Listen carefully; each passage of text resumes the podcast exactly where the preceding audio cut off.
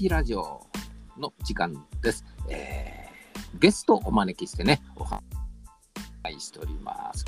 えーゲストはですね、北村美春様、カウンセリング業メモリータッチセッション。もうね、4回にわたってね、お話をお聞きしましたけど、本当にね、いいお話がいっぱい出てきましたね。えーとえー第4回目ですわね、えー偶然に出会ったもの、それをとりあえず一生懸命やる。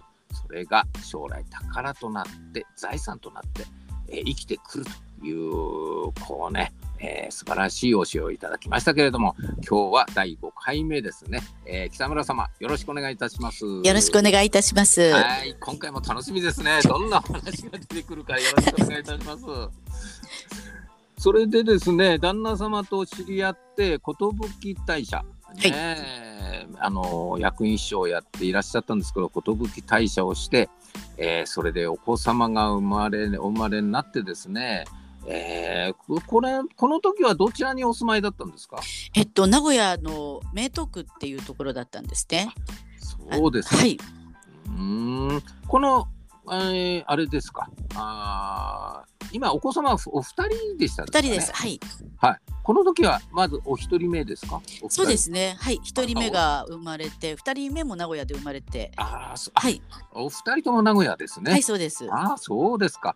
で、そこでですね、子育て中にですね、ぬいぐるみ制作とかですね、印刷物のお封書詰めはい。などの時給100円の内職を行うということがあるがありますけれども、これはちょっと具体的にはどういうことなのでしょうか？はい、えっと子供がまあある程度2歳とか3歳とかになって少しま動けるようになるんですけどもやっぱりこう名古屋で誰も親戚とか親がいないので預けるところがないのでまあちょっと内職しかないなと思ってで内職を始めたんですけどすけどあの近所に手芸店があってそこがいろんなスーパーさんとかにこうぬいぐるみを卸してるところでそれを制作する人を募集してて友達に誘われて何人かでやることになったんですね。で申し込みましたらまあいろいろこうセットをくれるわけですよ。布とか綿とか、でいただいてそれであの作って納品するんですけどだいたい1つ作って700円ぐらいなんですよへー。制作費が。でミシンを1日7時間ぐらい踏むわけですようん。ね。で一生懸命作ってやっと1つできてうん。700円で、そうすると大体時給100円ぐらいなんですね。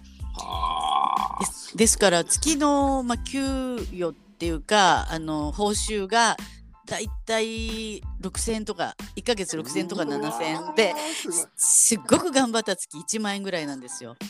もう1万円だった時には狂気乱舞。でも で時給100円なのでもったいなくて缶コーヒーが飲めないんですよ。あー1時間ミなシン踏まないとこれ飲めないと思うと、るほどもったいなくって飲めなくて、うん、なるほどね。はいそういうのとかあとあとふまあ封書の中に印刷物を入れていくっていう内職もあるんですけど、うん、1枚1銭一枚一銭。10 枚入れて1円十枚入れて一円。すごいな。すごい世界なんですね。そういう内職をやってましたね。それもですね、その精神がですね、目の前に現れたその偶然のものを一生懸命やるということをもう一つになってきますか？そうですね。あのそのおかげでえ結構縫い物が得意になったので、子供が学校行くときにえ必要なものって縫えたりとか、うんあと家のファブリックとかみんな作れるようになったりとか、あの結構楽しめましたそこは。素晴らしいね。これがね、北村さんのこう本当のあれですよね。目の前に現れたものはとりあえずやる、それを一生懸命やるこれがですね、それの連続の、まず、あのーこうもうそのうちのまた一つということになりますけれどもね、今でもこういう内職ってあるんでしょうかね？あるんじゃないですかね。でもこの内職も私の速さだったから時給100円なんですけれども、うん私のお友達ちょっと不器用なお友達がいて、うんうん不器用なお友達は時給50円だったって言ってましたね。50円か。すごいなあ。そうなんですよ。それでねまあそういうことになるとあの先ほども申されましたけども缶コーヒー一つ買うのにもちょっとね躊躇したりね。そうなんですよ。お金のありがたさがこう身に染みてくるっていうかね、はい、そうなんです。へえなるほどねこれも一つの財産になってきてねもうファブリックやなんかみんなこう自分で作っちゃったりね こうそういうふうなことができるようになっちゃったっていうことですね。そうですね。で、今に生きてるものとして、今カウンセリングをやる中で、うんそういったあのー働けない、今子供がいて働けない方の悩みとか、うんやっぱり、えー低収入だっていうところが、うんもうよくわかるので、うん話を聞いてもわかります。なるほど。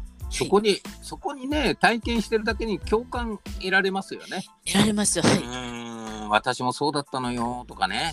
えー私なんか時給100円だったのよ。よくね、よくね、カウンセリングとかコーチングは質問力でね、あれだって言いますけれども、やはりですね、私も思うんですけれども、えーやはりね、何を経験してきたかによってね、はいまあ全くこう結果が違ってくるっていうことはあそうですね。りますね。はい。うーん。やっぱり共感力がもうなんていうんですかね。目に見えないエネルギーとしてつか伝わっていくのでね。そうです。うん。あの口先だけのあのうん。共感なのか、うん。本当に共感してるのかっていうのが出ると思います。そうですよね。はい。はい。私も本当に同感ですね。はい。だからあまあいろんなことをこうやるということは非常にえーコーチとかカウンセラーっていうのははい。大事かなというふうに思いますね。はい。いやーなるほど。うーん時給100円。もう缶コーヒーをね買うのも躊躇するぐらいそれのお金の大事さ、えーそれがですね今のカウンセリング業でねあの子育て中でね同じような状況にある方のお共感ということでえー非常にですねいい、えー財産の一つになってきているということですね。やっぱりこれがねすごいんですよ。共通してこうずーっと北村さんの人生の中に共通しているところなんですよね。本当に素晴らしい見習いたいと思いますね。はい、今日も素晴らしい教えをありがとうございました北村さん。ありがとうございましたあり。がとうございました。今日ゆる、えー、夜ヤバハッピーラジオのお北村美春様ゲストの第5回目でした。See you next time!